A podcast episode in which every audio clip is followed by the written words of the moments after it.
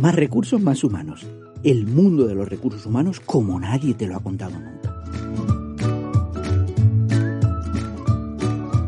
Capítulo 9.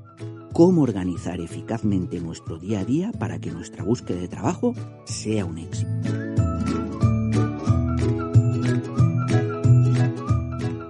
Hola a todos y a todas horas, me llamo Gregorio López y como cada semana estoy a este lado mostrándote todos los recursos, consejos y trucos necesarios para que avances, para que crezcas en tu búsqueda de trabajo. Te contaré todo aquello que he aprendido como reclutador y como candidato a lo largo de mis más de 20 años de experiencia trabajando en recursos humanos. No te vendo nada, no te pido nada lo hago porque te lo mereces y porque cuando yo lo necesité, alguien lo hizo conmigo. Y ahora que tú lo necesitas, alguien lo está haciendo por ti. Solo tú eres el protagonista de esta historia tan complicada, tan difícil como es buscar trabajo hoy en día, y solo quiero convertirme en tu fiel escudero. Hoy vamos a ver cómo trabajar una de las preocupaciones más habituales cuando no tenemos trabajo y lo estamos buscando, vamos a hablar de cómo organizar de forma efectiva nuestro día a día. En este podcast veremos con detalle qué tareas debemos hacer diferenciando la primera semana de las siguientes. De esta forma, podemos gestionar el tiempo para no acabar 14 horas delante de un ordenador, con la sensación de que no llegamos donde queremos llegar, que no tenemos los resultados que debemos tener. Luego, tendremos una sección para dar solución a todas aquellas preguntas que vosotros, mis oyentes, queréis hacerme. Hal, mi asistente personal, me ayudará en esta sección. Hal, por favor. La primera pregunta tiene que ver con LinkedIn Premium. ¿Vale la pena pagar 19,99 euros al mes cuando estamos desempleados? ¿Nos ofrece LinkedIn Premium Career lo suficiente para compensar este coste? La segunda cuestión trata sobre las primeras impresiones, sobre lo que tenemos en cuenta cuando conocemos a una persona y cómo podemos mejorar esa primera opinión que causamos en los demás. Gracias, HAL 9000. Muy buena elección de preguntas, HAL. Espero que mis respuestas ayuden a los oyentes.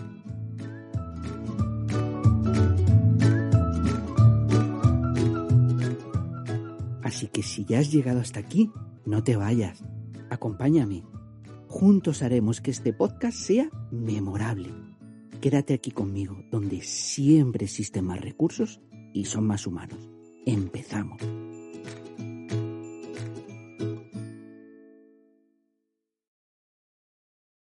El miedo es la enfermedad más sutil y destructiva de todas las enfermedades que pueden afectar al hombre, y te lo digo en medio de una pandemia mundial. El miedo mata la esperanza no te deja hacer aquello que sabes que eres capaz de hacer, que sabes que puedes hacer, que sabes que debes hacer. ¿Qué ganamos teniendo miedo? ¿Cuál es el sentido de permitir que el miedo nos pueda? ¿Qué ganamos no siendo nosotros mismos? ¿Cuánto tiempo vas a permitir que el miedo te detenga? Yo sé que mi miedo es algo falso que parece real es una ilusión en mi mente. Es un estado mental que puede ser cambiado. ¿Crees que no puedes hacer nada más? Si piensas, estoy bien, podría ser peor. Pues debes saber que cuando te escucho, eso es lo que me dices. Cuando te entrevisto, eso es lo que me transmites. Cuando leo tu currículum, eso es lo que siento. Siento una persona que dice, tengo miedo. Y entonces yo te digo, con miedo no se puede buscar trabajo.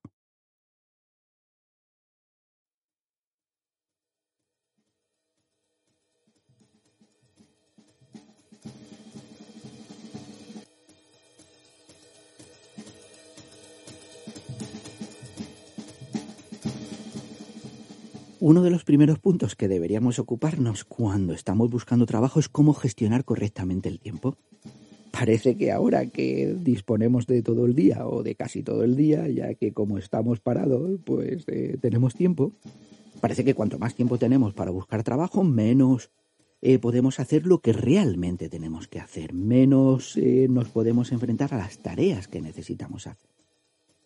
Los horarios que nos ponemos y cómo los utilizamos pueden influir positivamente o negativamente en conseguir nuestros objetivos. En estos momentos nos dispersamos más, muchos dedicamos más tiempos a dormir o a ver series y nos surgen ideas que nos disculpan. Nos decimos a nosotros mismos, bueno, ahora que tiene más tiempo, pues ya lo haré luego. Al final, como es a ti mismo a quien tienes que darle explicaciones, intenta ser más indulgente y aceptar más las ineficiencias y las pérdidas de tiempo. Es un gran problema cuando buscas trabajo. La procrastinación hace que muchas cosas las dejemos para luego, que funcionemos con la famosa patada hacia adelante. Yo lo haré luego, que estaré más preparado, más activo, más despierto, porque ahora no puedo. Muchas personas a las que he ayudado lo acaban pasando mal porque piensan que existen herramientas mágicas que tú posees, que como tú les ayudas, el éxito está asegurado. Tienen una película muy sencilla en su cabeza. Hacen un currículum fantástico, contestan a los anuncios, hacen una entrevista y ya vuelven otra vez a estar activos y a tener trabajo. Es como si te pusieras una capa roja y sin hacer nada más te llovieran las ofertas en LinkedIn. Estas personas suelen sufrir un golpe de realidad muy duro cuando se dan cuenta de que la búsqueda de trabajo implica un esfuerzo enorme y continuo. Que la famosa frase de de tanto usarla está tan manida de buscar trabajo es un trabajo es tan real como la vida misma y que incluso se puede quedar corta. Buscar trabajo requiere más esfuerzo que un trabajo en sí mismo y sin recibir ninguna contraprestación a cambio. Y cuando no existe ese esfuerzo, y por lo tanto no consiguen esas oportunidades que desean, acaban diciendo cosas como esta. He mandado más de 200 currículum y no me llama nadie. Es la edad, la falta de idiomas, el mercado que está mal, cuando el, el problema más importante es un problema de que tu currículum no está actualizado, ni eres profesional, que mm, no estás trabajando en todo lo que necesitas trabajar. Que es cierto que no te llama nadie, pero es que tú tampoco llamas a nadie, porque nadie sabe que estás buscando trabajo, porque te avergüenza decirlo. Que tu edad, que está ahí tiene que ayudarte a sobresalir, a destacar, no hundirte cada vez más. Tiene que mostrar que, que a tu personalidad, a tu forma de ser, que tienes tan maravillosa, has añadido experiencia y conocimientos. Que a ganas, aunque tengas 40, 50 años, no te va a ganar nadie. Que te reciclas y que creces con la misma ilusión y ganas que cuando tenías 16 años. Porque desde mi punto de vista, lo que me encuentro con muchas personas no es que tengan un problema con la edad, es que tienen un problema con lo que hacen en su día a día. Da igual que tengas 25 o 50 años.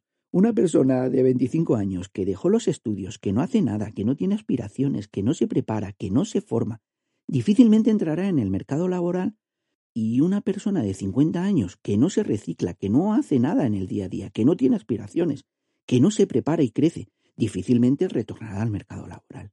Y siento decirlo, es igual de difícil para los dos.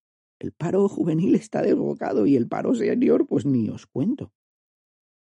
Pero este no es el motivo de este podcast. Yo aquí quiero hablaros de vuestro día a día. Y el día a día es el mismo para todos. Partimos con 24 horas. Sin embargo, a media mañana ya empezamos a ver las diferencias entre alguno de nosotros.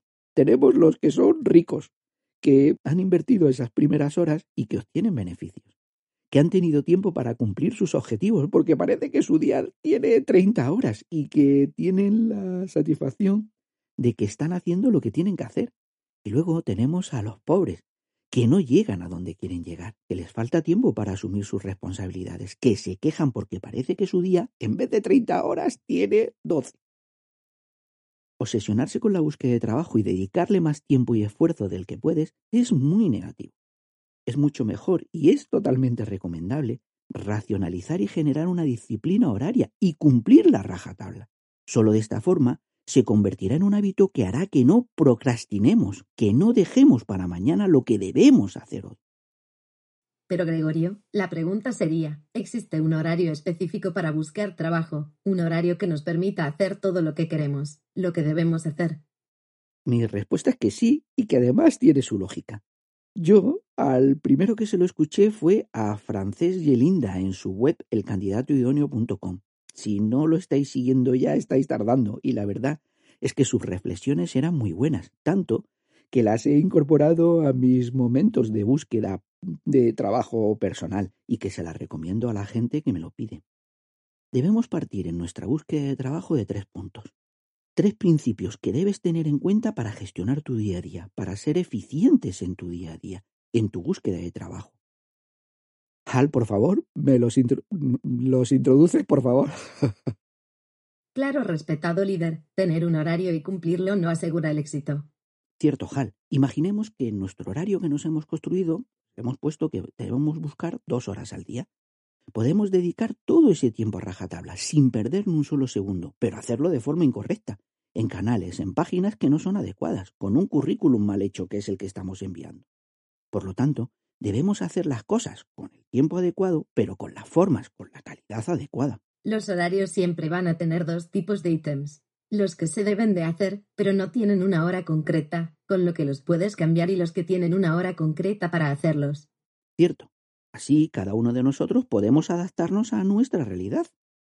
Pero habrá tareas que no se pueden cambiar, que se tienen que hacer a esa hora y en ese día en concreto, si queremos ser efectivos y aprovechar al máximo la oportunidad. Por ejemplo, si hablamos de tareas eh, rutinarias, de las que hacemos todo el mundo, de las que hago yo, pues yo recoger a los niños, tiene que ser un, con un horario concreto. Si salen del colegio a las 5, yo no puedo estar allí a recogerlos a las 6 de la tarde. ¿Y qué pasa si utilizas la extensión horaria y salen a las 6 en punto? Hal, a veces me sorprendes. Cambiamos los papeles y resulta que el inteligente soy yo. Pues tienes que estar allí a las 6, no a las 7. Y siguiendo con el ejemplo, Luego están las tareas que no tienen una hora fija, que podemos hacerlas cuando queramos, pero que tenemos que hacerlas. Algunas tienen una hora que es más adecuada, que es mejor, pero no pasa nada si las haces eh, en otro momento. Es como, por poner un ejemplo, limpiar cristales. En mi casa da el sol por la tarde de... y por eso es mejor limpiarlos por la mañana. Te cuesta menos esfuerzo. Puedes hacerlo por la tarde, pero te tocará sudar un poco más. Bueno, que, me enrollo, que me pierdo con los ejemplos al grano. En la búsqueda de empleo tienes tres tipos de tareas. Tareas que tienes que hacer a una hora concreta y en un día concreto. Tareas que tienes una hora recomendable y tareas que puedes hacer cuando tú quieras, pero que tienes que hacer. ¿Vemos las primeras? ¿Las que nos interesan? ¿Las que tienen una hora concreta y un día en concreto? En la búsqueda de trabajo esas tareas tienen que ver con contestar a los anuncios o con publicar en LinkedIn. Antes de entrar en detalle en ellas, voy a explicar un tema sobre la búsqueda y las plataformas de anuncio de las ofertas de empleo. En la mayoría de las plataformas, excepto en LinkedIn, que funciona un poco raro porque el algoritmo eh, da un orden en los candidatos, inscribirse entre los primeros candidatos a un anuncio aumenta las probabilidades de éxito.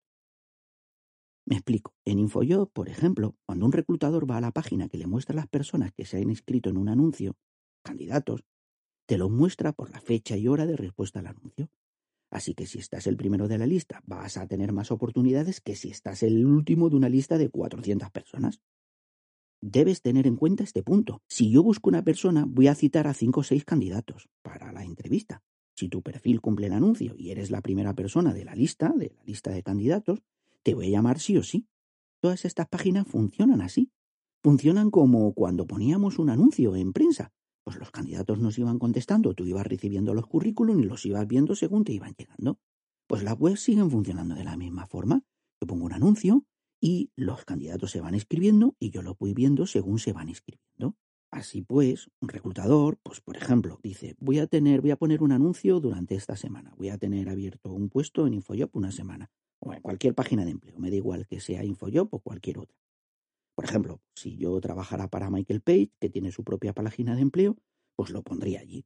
Yo estoy viendo los perfiles que me contestan desde el minuto uno. Si me gusta una persona, la llamo y la entrevisto.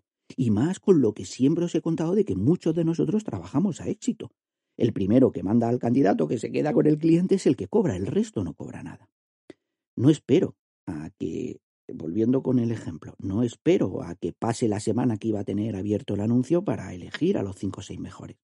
Muchas veces he enviado una terna a un cliente y cuando ya se la ha enviado me ha llegado el candidato perfecto. Se ha inscrito aquel candidato que digo, joder, si es que es perfecto. Pero ya he enviado la terna al cliente. Y si el cliente se ha quedado con uno de ellos, pues ese candidato perfecto que llegó tarde, con todo el dolor de mi corazón, se quedó fuera. Este es un truco que solo alguien que ha utilizado InfoJobs como reclutador lo sabe. Sí, es verdad, HAL 9000. Cada herramienta se debe conocer para adaptarse a ella. LinkedIn da un orden en función del perfil, de las cualidades que tienes, de cómo ellas se adecúan a los requisitos del anuncio, de cómo te diferencias del resto de los candidatos. Además, eh, también tiene en cuenta, pero eso son solamente cuando se hacen búsquedas directas, si eres activo o no en la red, para no presentar a los reclutadores personas, oye, aquí tienes alguien que cumple el perfil, pero que esa persona pues no entra en LinkedIn o no es activa en la misma o no está interesado.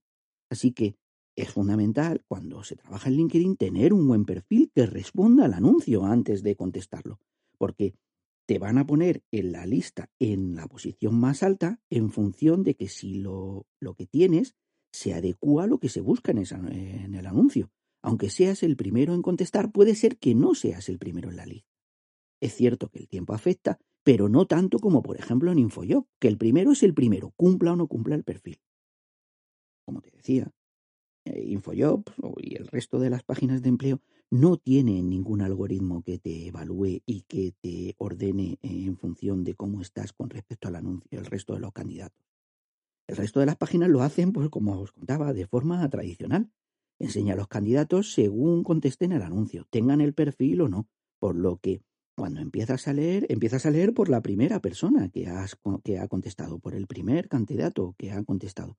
Y luego sigues. Nunca cambia esa persona de orden. Eh, como te decía, pues LinkedIn es un poco especial, pero es cierto que también funciona mm, de esta forma. Si pongo un anuncio el lunes y empieza a haber gente y llamo a cinco personas y tú contestas un viernes y te pones el primero de la lista porque tu perfil es mejor, si a mí me gustan ya tres personas, son las que voy a enviar al cliente. Y eso eh, también lo adapto desde mi punto de vista de reclutador. Por ejemplo, siempre que miro un currículo en LinkedIn, empiezo por el primero de la lista. Puede ser que ya lo haya visto o puede ser que no, que sea nuevo, que se haya apuntado al puesto de trabajo, a la oferta de trabajo, que se haya apuntado desde la última vez que los miré. Pero si miro un puesto en InfoJob, no. Eh, miro el primero y voy por toda la lista. Y si tengo que hacer una parada por cualquier tipo, por, por cualquier caso, y me quedo en el 123, cuando lo recojo, cuando retomo el puesto, vuelvo a seguir por el 123. En InfoJob lo miro desde donde me quedé mirando. Es una forma de adaptarme como seleccionador a la herramienta y como persona que busca trabajo, pues tú también deberías tener un punto fundamental cuando buscas trabajo. Eh, Hal, ¿cuál sería ese punto fundamental? Pues yo creo que sería que debes tener en cuenta que el que contesta primero tiene más probabilidades que el que contesta el último. Ok, Hal, muy bien a la primera. Y si además de conocer cómo funciona cada herramienta, tienes en cuenta que y es fruto de mi experiencia y de darle un poco de vueltas. Eh, cómo funciona un reclutador, vas teniendo más información para trazar correctamente tu plan de trabajo. La pregunta es, y bueno, ya, ya sé cómo funcionan las herramientas, ¿y cómo funcionan los reclutadores? Lo que te voy a contar es fruto de mi experiencia y también fruto de la de otros reclutadores. No son una verdad absoluta y tómatela como tal. Verás que en el fondo lo que te voy a contar pues tiene sentido. Primero, por la mañana se ponen más ofertas que por la tarde. No quiero decir que por la tarde no se pongan ofertas, no se pongan anuncios, pero es menor.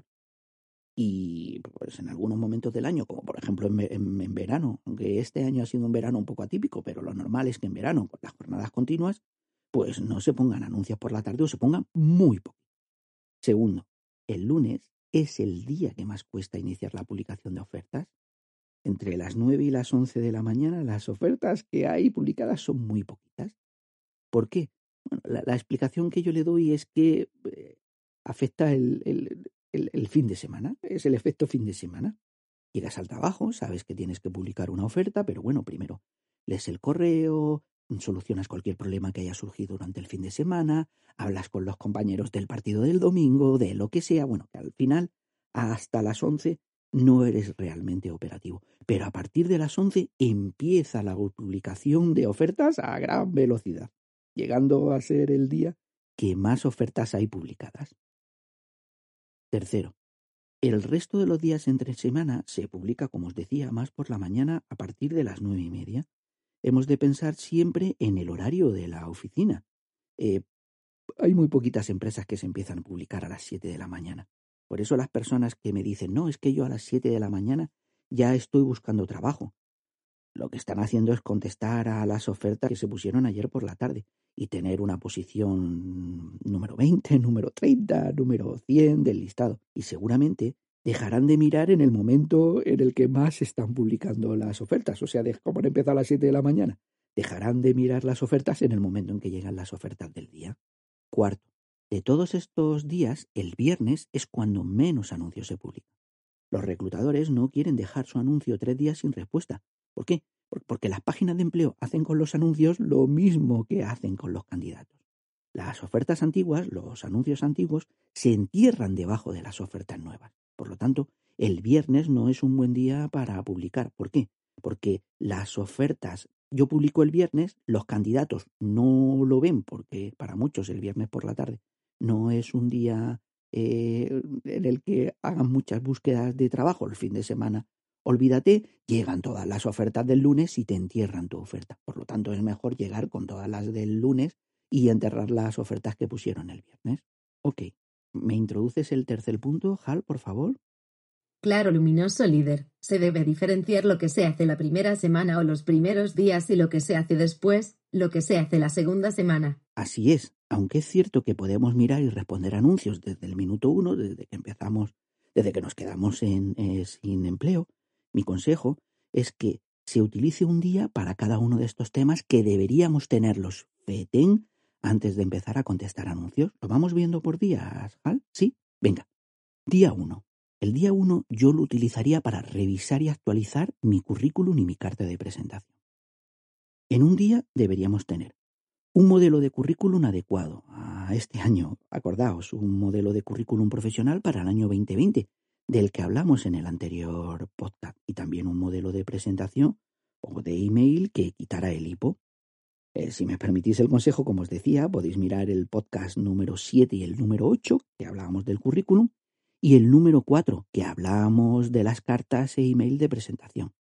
El tema es que al finalizar el día deberíamos tener un modelo totalmente maquetado y con el contenido básico, con el contenido base para adaptarlo a las ofertas, empresas o personas a las que se lo enviemos. Segundo día, revisar y actualizar el perfil de LinkedIn.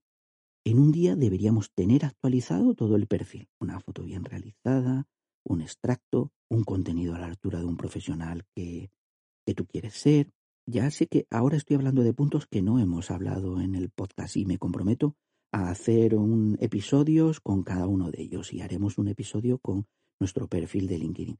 Pero independientemente de cómo consigas la información, de a quién sigas o de cómo lo hagas, tendrías que tener un día para revisar y actualizar tu perfil de LinkedIn. Día 3. Revisar y actualizar el perfil de InfoJob en España. Si estás en otros países y escuchas este podcast, cambia InfoJob por cualquiera de las webs de empleo que sean líderes en tu país. Creo que CompuTrabajo en muchísimos países de Latinoamérica, Indeed en Estados Unidos o Pôle Emploi en Francia son páginas de referencia en las que tendríamos que tener adaptado nuestro perfil. Pero en España, además de en InfoJob, sí o sí, debes introducir tu perfil en los portales que te pueden interesar, tanto los generalistas como son Michael Page, ICE, Infoempleo, Laboris, Monster, que ahora colabora con el diario El País y que ha hecho una web muy atractiva, o incluso web más especializadas en sectores o profesiones, por lo que para cada uno de vosotros pues, tiene que ser diferente, pero la historia es que tendríais que utilizar este día para eh, poner en orden todos vuestros perfiles en esa web de empleo. Otro punto a realizar o a explorar sería todo lo que tiene que ver con las redes sociales, Facebook o Twitter. Eh, allí lo que tendremos que hacer es buscar grupos que compartan ofertas de trabajo es una opción muy válida cuando queremos trabajar para pymes y también deberíamos sondear, aparte de los grupos eh, de las redes sociales, pues también ofertas de empleo público. Si ponéis en Google Administración, dejáis un espacio, GOB, GOB, GOB, dejáis un espacio, buscador empleo, todo junto, llegáis a la zona de la administración donde están todas las ofertas públicas.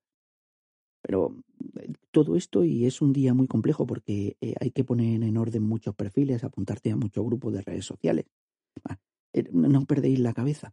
Eh, cuando empecéis a buscar trabajo con los metabuscadores, y en este caso yo te aconsejo uno que, que es Google for Jobs, creo que en algún momento hemos hablado de él, pero que si me sigues en LinkedIn escribí un artículo sobre cómo utilizarlo correctamente.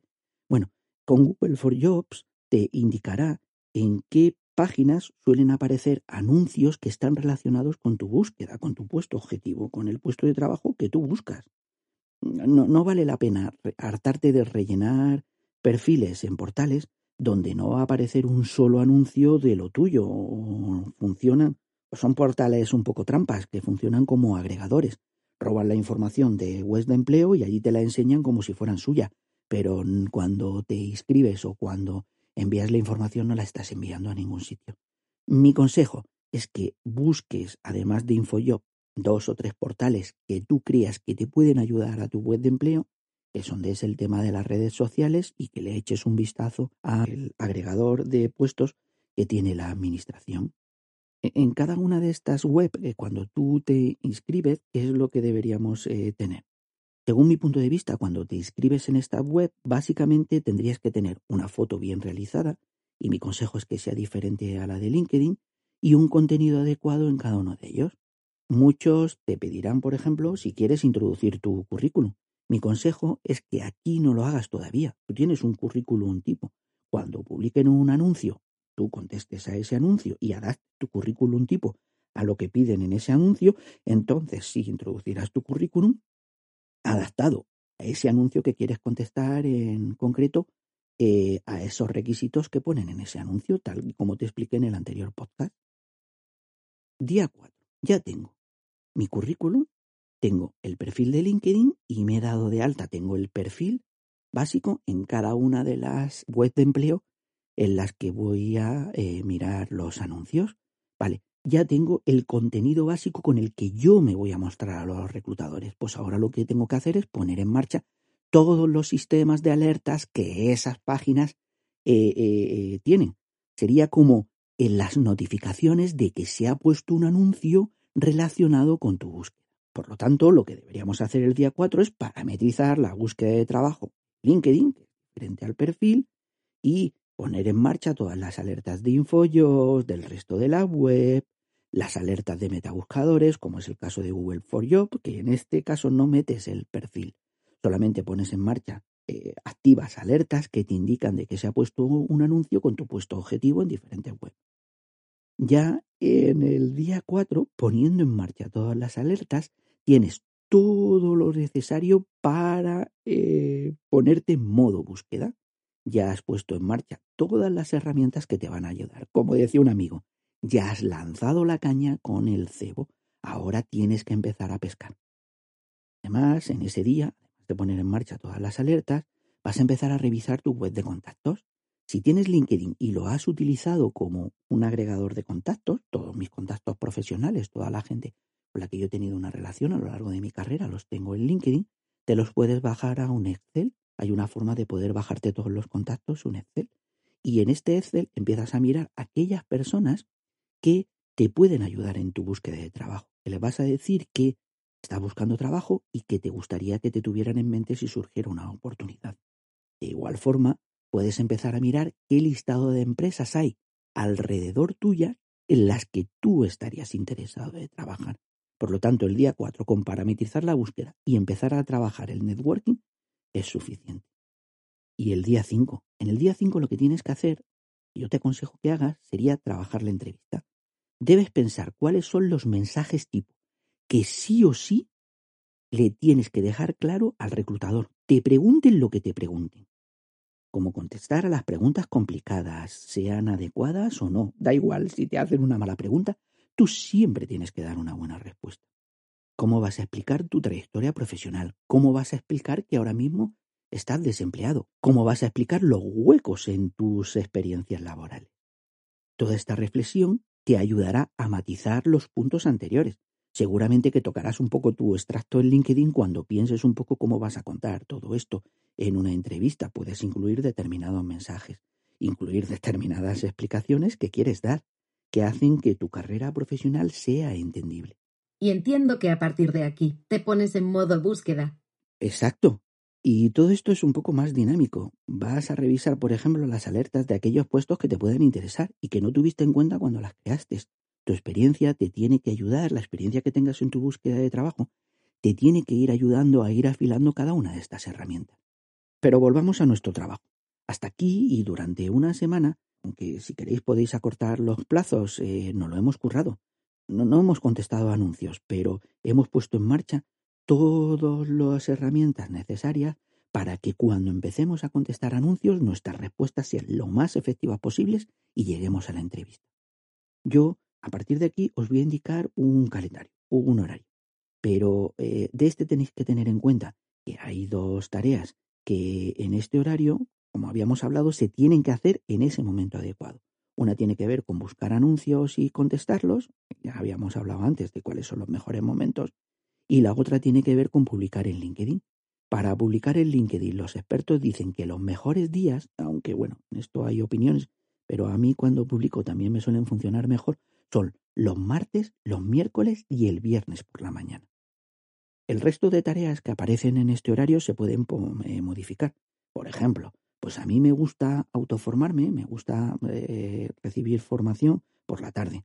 Pues me la pongo por la tarde. Pero si a ti te gusta más por la mañana, pues genial.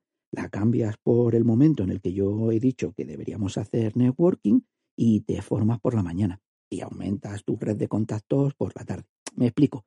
Que hay tareas que podéis cambiar y podéis eh, cambiar entre ellas sin que afecte realmente al horario. ¿Podrías, por favor, líder constructor de verdades, explicarnos en detalle este horario para ver si así lo entendemos mejor? Claro. A ver, para centrarnos como en el currículum, os pido papel y lápiz, pausar el podcast que yo os espero. ¿Ya lo tenéis? Vamos a verlo en detalle. Vale, lo primero es haceros un horario de lunes a domingo, ¿vale? Un calendario en columnas, lunes, martes, miércoles, jueves, viernes, sábado y domingo. Y poneos de horas en horas.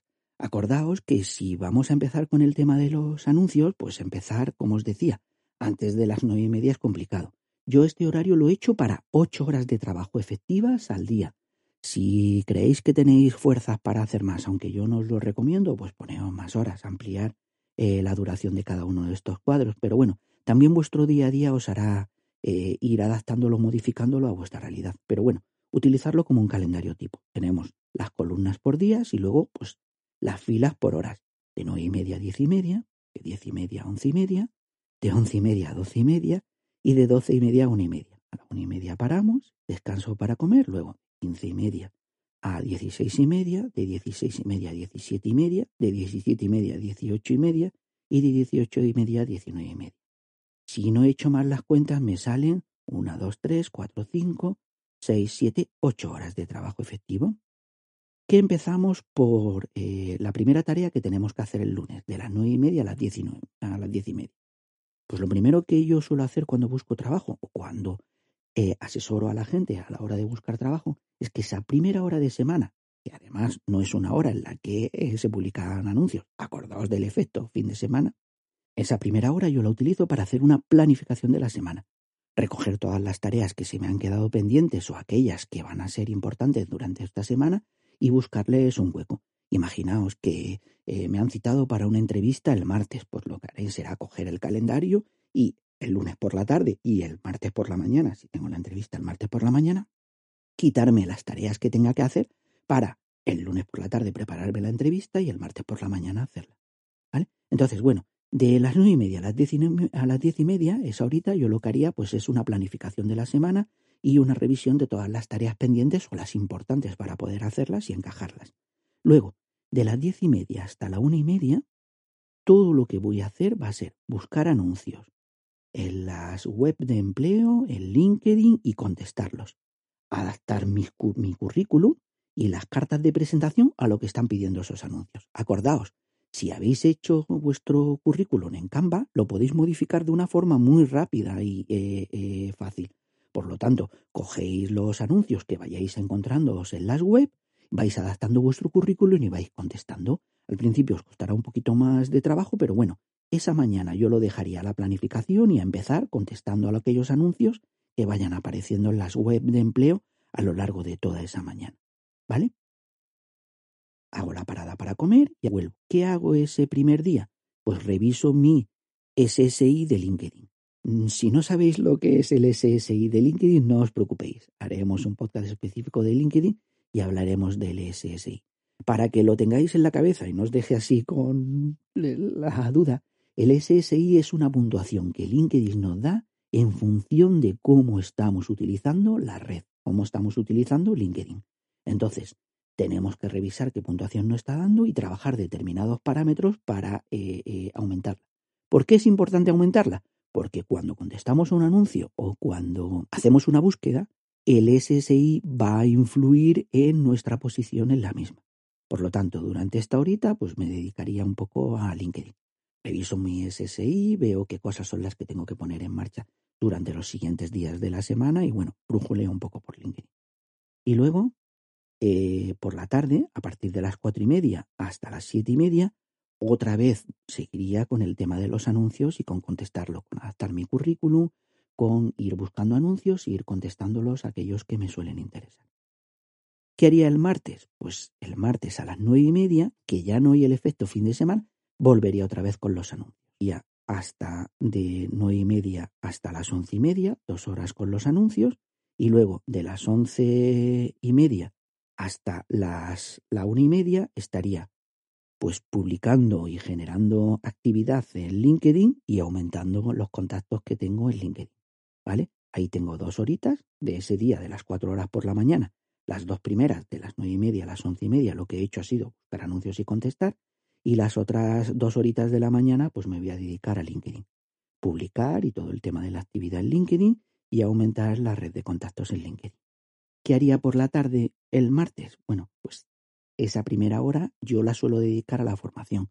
Como tengo LinkedIn Premium, pero da igual, si no tienes LinkedIn Premium, cualquiera de las plataformas de formación que hay ahora mismo gratuitas, pues esa hora la dedico a ver algún curso, algún tema eh, profesional que a mí me interese, a sentirme activo y vivo profesionalmente. Luego, a las cuatro y media, volvería al tema de los anuncios y a contestar y haría seguimientos de todos los anuncios que he enviado. Si han cerrado el anuncio, si, cuál, si he contestado a través de una web, en qué situación está mi candidatura, ¿vale? Entonces eso me dedicaría dos horas, de las cuatro y media a las seis y media. Y a las seis y media empezaría a preparar y a enviar currículum a empresas, a personas de las empresas que me interesan. Empezaría a gestionar todo el tema de la autocandidatura. Estos dos primeros días, como veis, están muy enfocados al tema de los anuncios para intentar contestar y ser de los primeros de contestar a los anuncios que se ponen al principio de la semana, que es cuando llega un gran volumen. ¿Qué haría el miércoles, jueves y viernes? Básicamente haría lo mismo los tres El miércoles buscaría, empezaría a las nueve y media hasta las once y media buscando anuncios y contestar. Como veis, esa es una tarea que se repite el martes, miércoles, jueves y viernes y que la haría siempre a primera hora, de las nueve y media hasta las once y media. Luego, de las once y media a las doce y media, publicaría y generaría actividad eh, en LinkedIn. Y luego, de las doce y media a las una y media, aumentaría mis contactos, haría networking, me pondría en contacto con gente que creo que me puede interesar profesionalmente a través de la red. Siempre después de comer haría una formación, me da igual que sea en LinkedIn o en cualquier plataforma gratuita, como os decía, y luego, bueno, pues por las tardes a la misma hora, pues buscaría anuncios y contestaría a todos aquellos anuncios que se han puesto a primera hora de la tarde. ¿Vale? Y para finalizar, pues haría lo mismo, excepto el miércoles que dejaría una horita para escuchar el podcast de más recursos, más humanos, el resto de las tardes lo que haría sería pues todo el tema de las autocandidaturas, enviar currículum a empresas, a personas que creo que pueden ser interesantes o que pueden tener una oportunidad para mí. Eso es el trabajo que tengo que hacer de lunes a viernes. ¿Qué haría el sábado y el domingo? Básicamente el sábado y el domingo los dejo como comodín, pues cualquier tarea que no haya podido hacer. Pues oye, quería enviar a este listado de empresas mi currículum y resulta que no lo he podido hacer pues porque he tenido alguna entrevista o por cualquier tipo de incidencia que tengáis en vuestro día a día, pues el sábado y el domingo te lo guardas un poco por comodín. Yo el sábado, que sí suele ser un día muy operativo para mí profesionalmente, pues por la mañana, ¿qué hago? Pues básicamente hago dos cosas. reviso el perfil y lo mejoro, pues en función de todo lo que ha pasado durante la semana, de los anuncios, del networking, de, pues, reviso mis perfiles, los mejoro, las búsquedas las voy eh, matizando, las voy afilando y luego, bueno, pues también dedico una parte más extensa que una hora para la formación del LinkedIn. Hay determinados temas que como solamente le dedicas una hora al día, pues los tienes que cortar y entonces, bueno, pues el sábado sí que los dejo, si hay algún curso que me interesa, sí que dejo mucho más horas para poder hacerlo de continuo. Y este es eh, mi calendario, o el calendario que yo le digo a la gente que tiene que seguir una vez que ya tienen puesta en marcha todas sus herramientas. Es un calendario que está hecho con mis gustos y con mi preferencia. Tú lo que tienes que hacer pues es adaptarlo a tus gustos, a tus preferencias y a tu día a día. Y con adaptarlo a tu día a día, pues también me refiero a hacer una gestión de incidencias. Era lo que os contaba. Si un día tengo una entrevista por la mañana, pues necesito esa mañana y la tarde anterior para prepararla. Si la tengo por la tarde, pues necesito la tarde para hacerla y la mañana para prepararla. En esos momentos no hago nada de lo que tengo planificado. Me preparo la entrevista y la hago. No tengo que recuperar nada, ya que la parte más importante, que es la de buscar oportunidades, la de buscar anuncios y contestar, la tengo agendada cada mañana por la mañana, cada día por la mañana y por la tarde. Y con todo esto tendrías un proceso de búsqueda muy activo. Si tienes otras tareas que debes incluir y que están en vuestro día a día, pues encájalas. Si los miércoles no hacéis búsqueda, pues porque como yo vais a colaborar a una ONG o lo que sea, pues los miércoles desaparecen de este calendario, no pasa nada. Pero recordar en este caso pasarlo de escuchar el podcast de más recursos más humanos al jueves, que para mí es importante. Y por favor, un punto fundamental, intentar que las horas que le dediquéis a buscar trabajo sean horas de calidad, en las que estéis al 120% en cada una de las tareas que tenéis que hacer. Buscar un lugar en vuestra casa en la que poner vuestro cuartel general. Desconectar o silenciar WhatsApp, Facebook, Twitter, TikTok o lo que sigáis y concentraos. Sin miedo, como os decía al principio. Adelante, vamos a por ellos.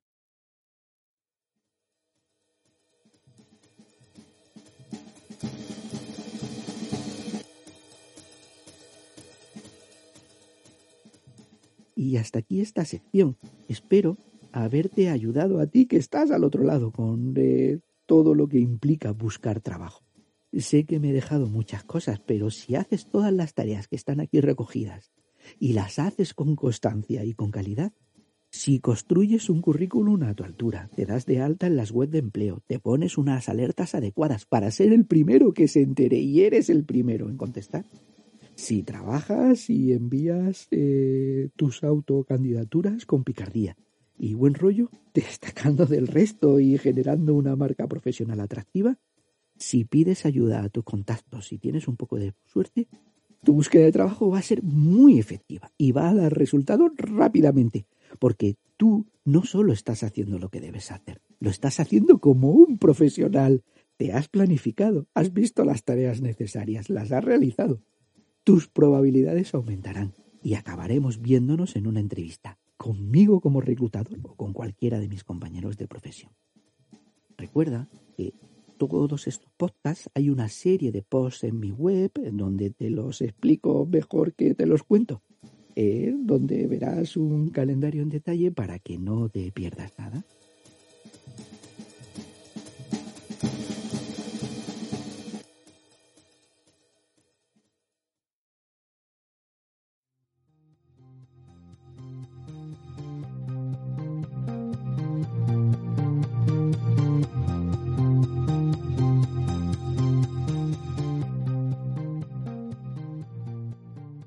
Vamos a empezar con la sección donde vuestras preguntas, vuestras inquietudes son las protagonistas.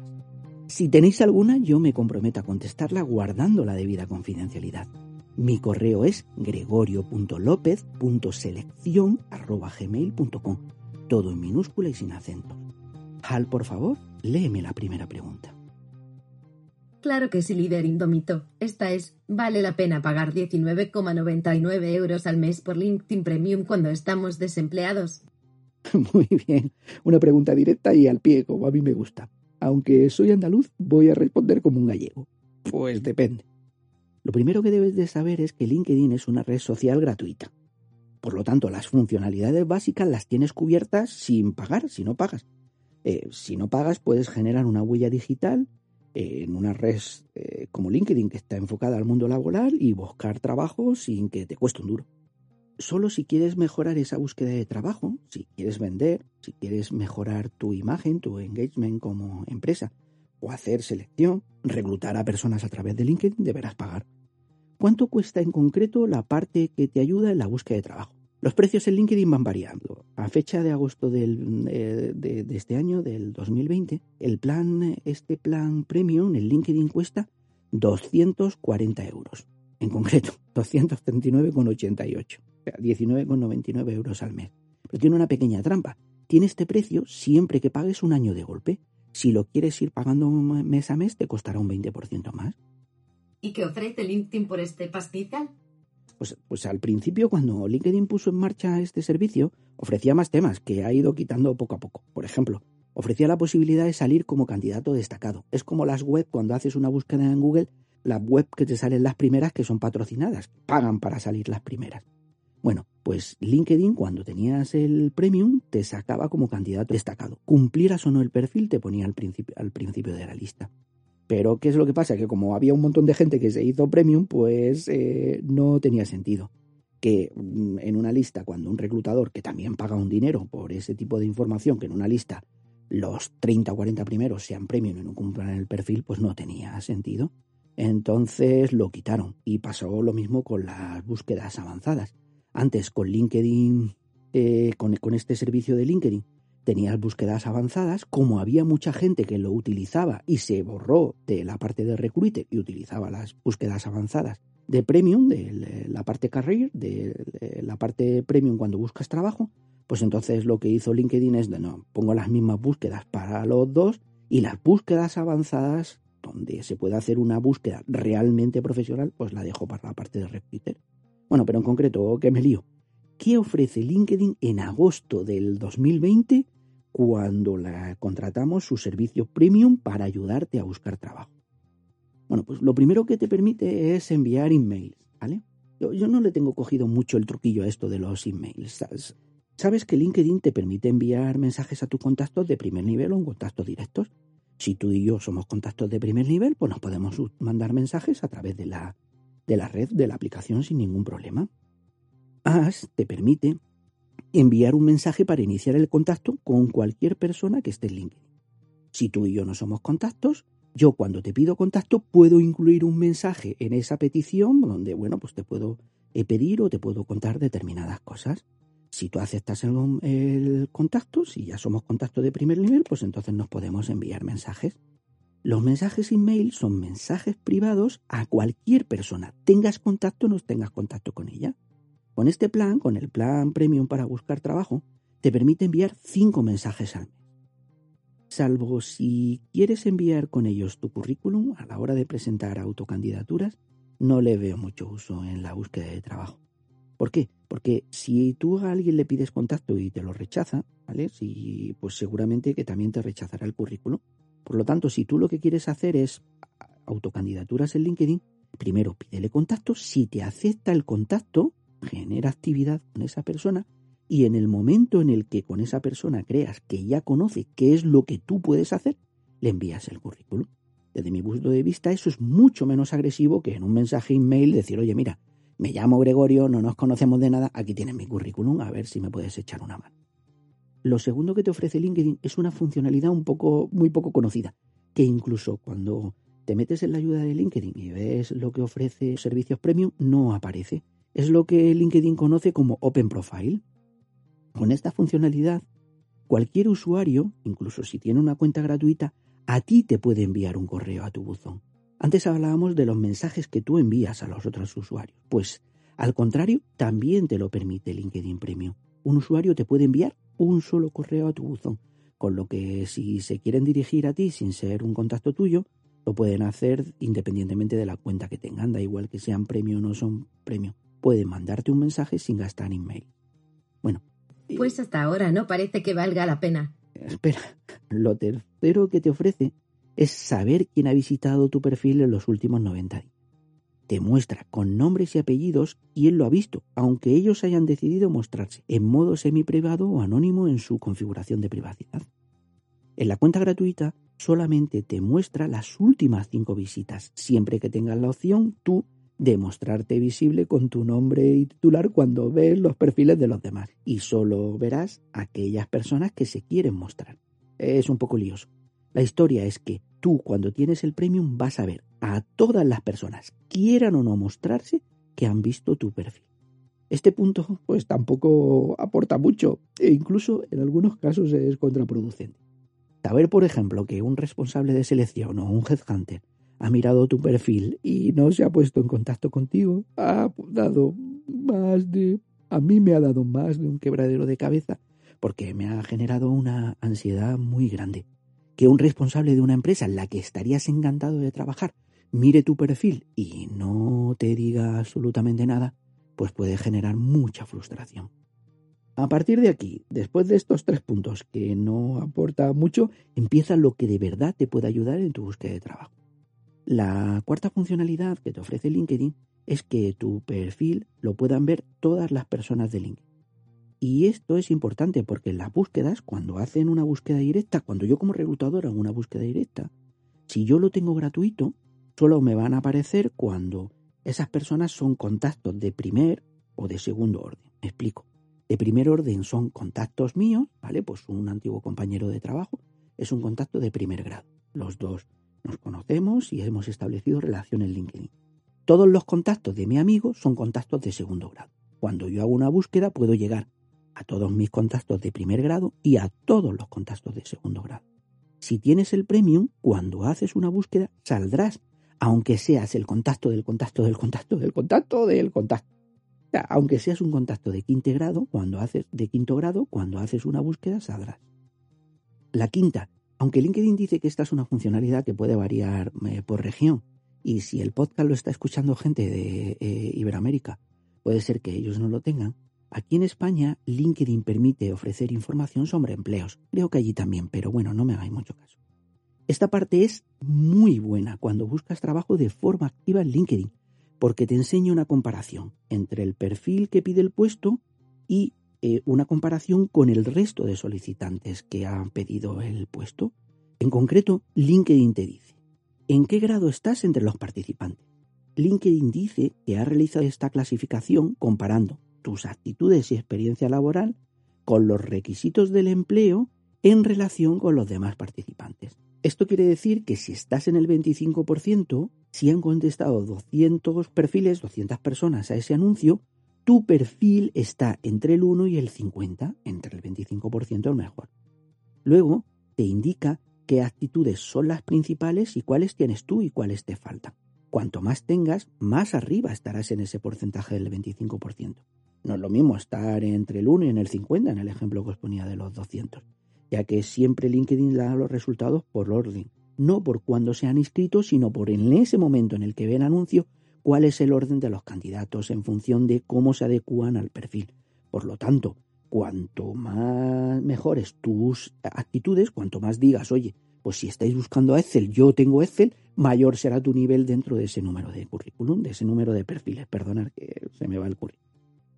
Además, tiene una distribución de cuántos solicitantes tienen por experiencia, eh, por si son directivos, cuadros, lo mismo con educación, cuántas personas tienen un máster, una licenciatura, para que te hagas una idea de cuál es la competencia. Y para finalizar, que también es importante, te dice un listado de empleos similares a este que también puedes estar bien porque te permiten pues eh, que no se te pase ni uno, contestar a todos los anuncios que son similares al que eh, estás viendo. La sexta funcionalidad que te ofrece es la información de sueldo sin tener que compartir el tuyo. Te daría cuál sería eh, el target, cuál sería eh, el nivel de sueldos, ¿vale? Los límites de sueldos que dice la gente que está ocupando un puesto similar al tuyo. La séptima es que tienes abierto LinkedIn Learning. LinkedIn Learning es una plataforma de autoformación en vídeo que tiene múltiples cursos. Muchísimos son en inglés, muchísimos están subtitulados en español y muchísimos son en español. Son cursos, son vídeos, eh, son cursos impartidos por expertos certificados por LinkedIn y que cuando los acabes automáticamente se añaden a tu perfil.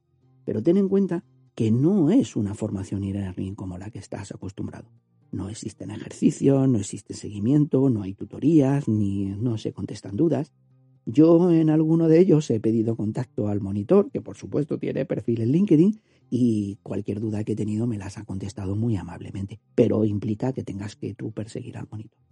Por lo tanto, LinkedIn en la función premium para buscar trabajo, LinkedIn Career, eh, por esos 240 euros al año te da todo esto. Y ahora viene la parte en la que eh, dejo de ser eh, gallego y me mojo. Mi punto de vista. Si estás buscando activamente trabajo y tienes la posibilidad de tener un primer mes gratis, eso es una cosa que no os he contado, actualmente LinkedIn te da un mes gratis de premium cada 12 meses. Ya te activa la posibilidad cada 12 meses gratis durante un mes. Si yo lo pido gratis durante un mes, este mes, ¿vale? Lo tengo abierto durante un mes al mes o lo pago se me cierra y luego durante 12 meses no lo puedo volver a hacer. A los 12 meses tengo la posibilidad de volver a pedir. Bueno, si tienes ese mes gratis, ni te lo pienses. Sí. Otro punto. Si eres activo en LinkedIn, si lo usas como red social y tu puesto de trabajo es un puesto de trabajo que no sea, perdonar, un puesto de trabajo operativo de personal base, porque para eso hay otras web y otras redes que no son LinkedIn. Y si no tienes un trabajo donde eh, la búsqueda de trabajo se hace a través de contactos cara a cara, como por ejemplo actor, gran parte de tu búsqueda de trabajo va a ser por LinkedIn. Te interesa salir en cualquier búsqueda, tengas el tipo de relación o de contacto que tengas. Además, puedes usar la parte de información sobre empleos, sueldos y la parte de formación activamente. Te dará gran parte de las herramientas que hemos visto en la primera, en la primera parte del post. Pero mi consejo es que si lo vas a utilizar como parte fundamental para la búsqueda de trabajo y eres activo en LinkedIn, lo pagues mes a mes, aunque sea un poco más caro. ¿Por qué? Porque cada mes deberías revisar si le estás sacando partido o no. Si no le estás sacando partido y con la parte gratuita tienes suficiente, si lo estás utilizando para buscar trabajo y no llegan entrevistas, no eh, te empecines. Existen otros caminos, no te sigas gastando el dinero en LinkedIn. Entonces, si eh, en este caso, mi consejo es que sí, pero mes a mes.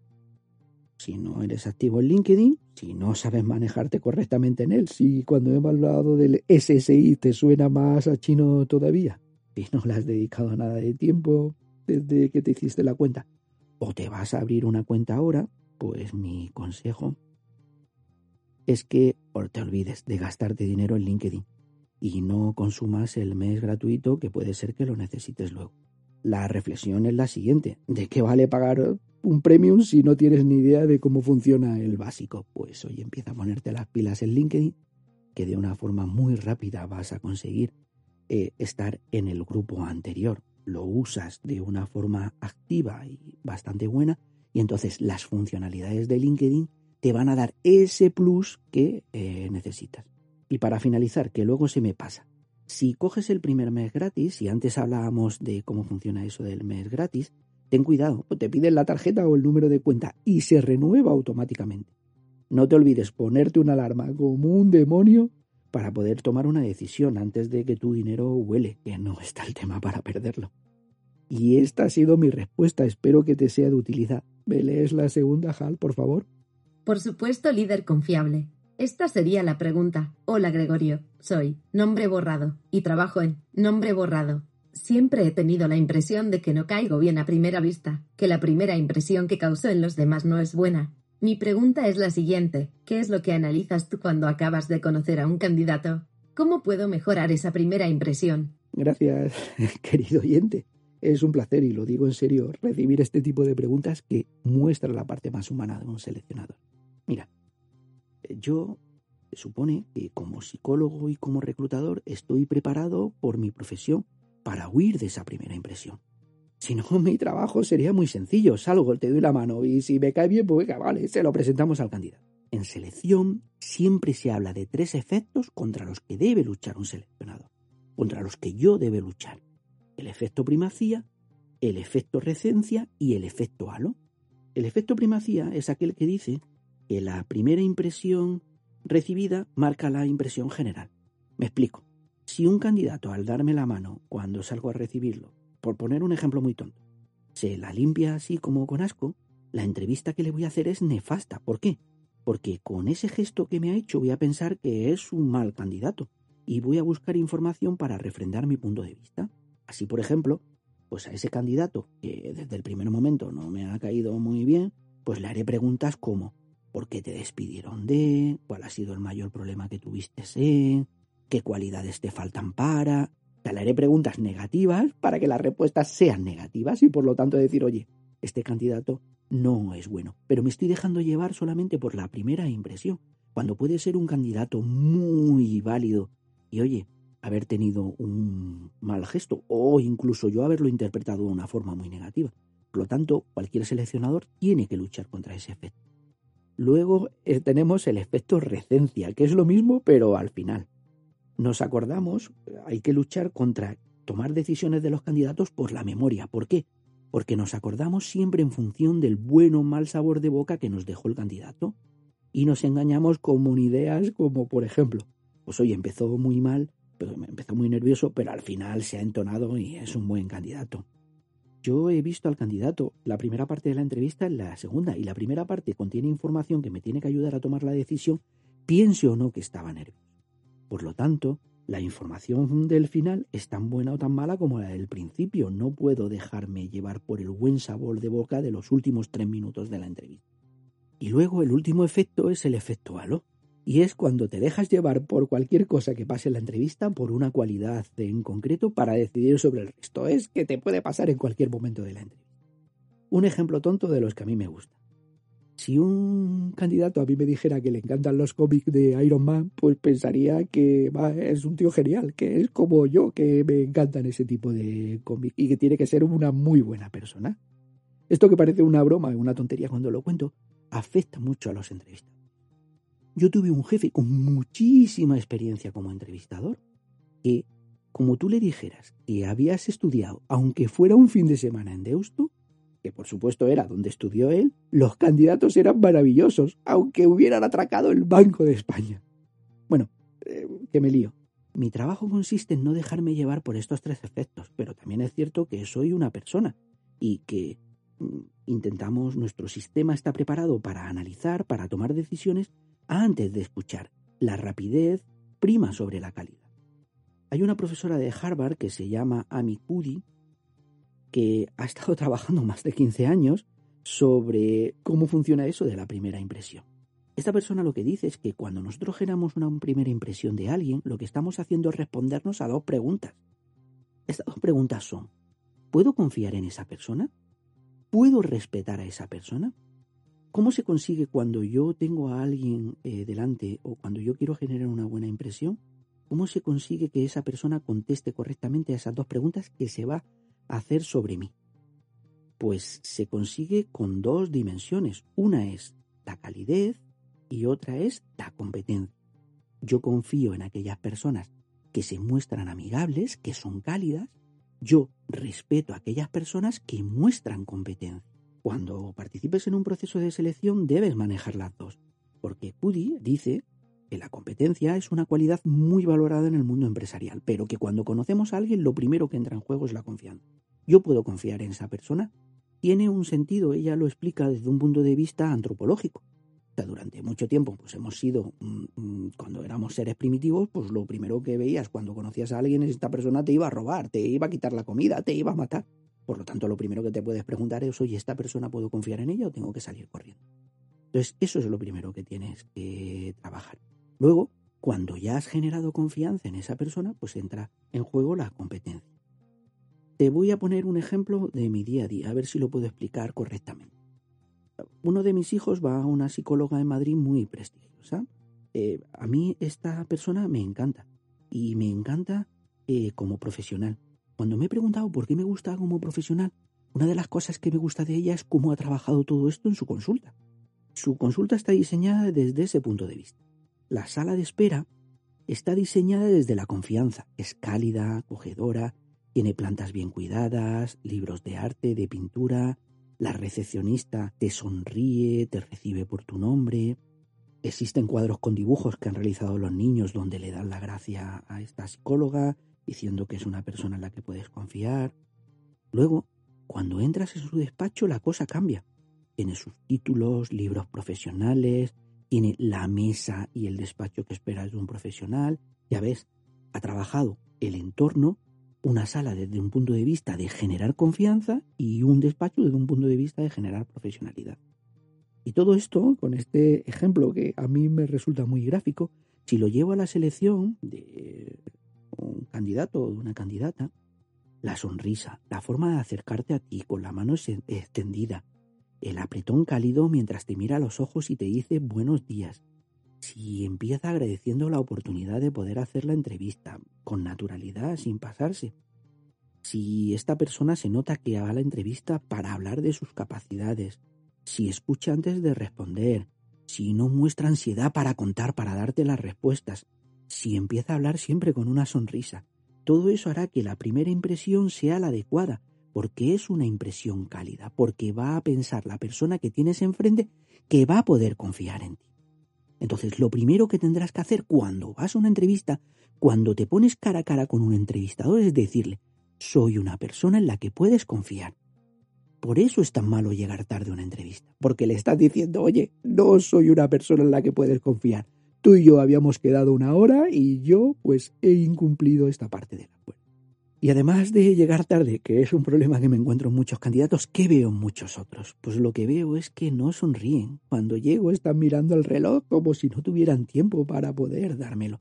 Están hablando por teléfono y no cortan la conversación te dan la mano de mala manera porque no pueden sujetar a la vez el móvil, el bolso, el maletín. No dicen adiós a las personas de la sala, no se despiden de ellos, no generan ninguna confianza. Si yo pienso, oye, cuando vayan a ver a mi cliente, yo le presente este candidato, si hace lo mismo, tiene muchos puntos perdidos. Así que ya sabes, si generas una mala impresión es porque no generas confianza. No generas confianza con tus gestos, con tus primeras palabras, con tu imagen. ¿Qué puedes hacer para cambiarlo? Pues yo ahí es muy difícil dar consejos sin tener más información, pero bueno, si me permites, pregunta a una persona que te conozca y en la que tú confíes. ¿Cómo eres en ese primer momento? ¿Cómo eres cuando conoces a alguien? Escucha, escucha sin discutir, te está haciendo un regalo está haciendo algo que tú le has pedido, entonces no le eh, discutas ni justifiques lo que te dice. Él te está haciendo, esa persona te está haciendo un favor, te está contestando y en función de lo que te diga, madúralo y espabila. Como cualquier cosa se puede entrenar. Entrena esa primera imagen que ofreces a los demás, esa primera imagen en la que no estás generando confianza.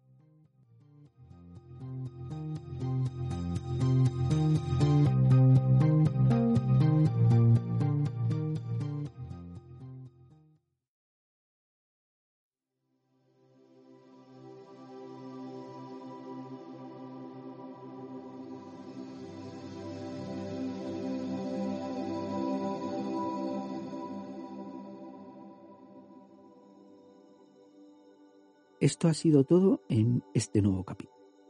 Muchas gracias por llegar hasta aquí, hasta el final. Para Hal, ¿verdad Hal? Y para mí ha sido un placer y un auténtico lujo.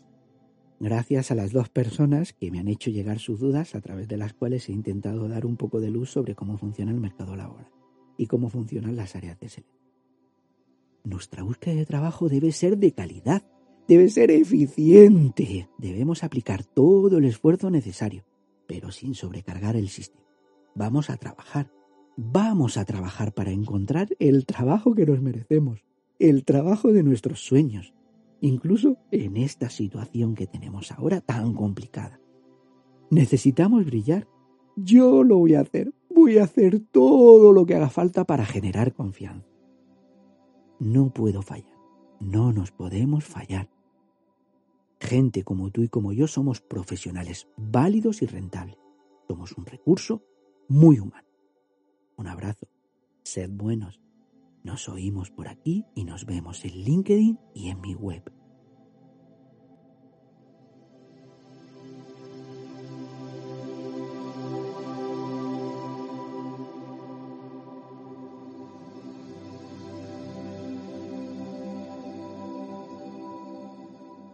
Es más recursos más humanos, el lado más humano del área más humana de las empresas. Hasta el próximo podcast.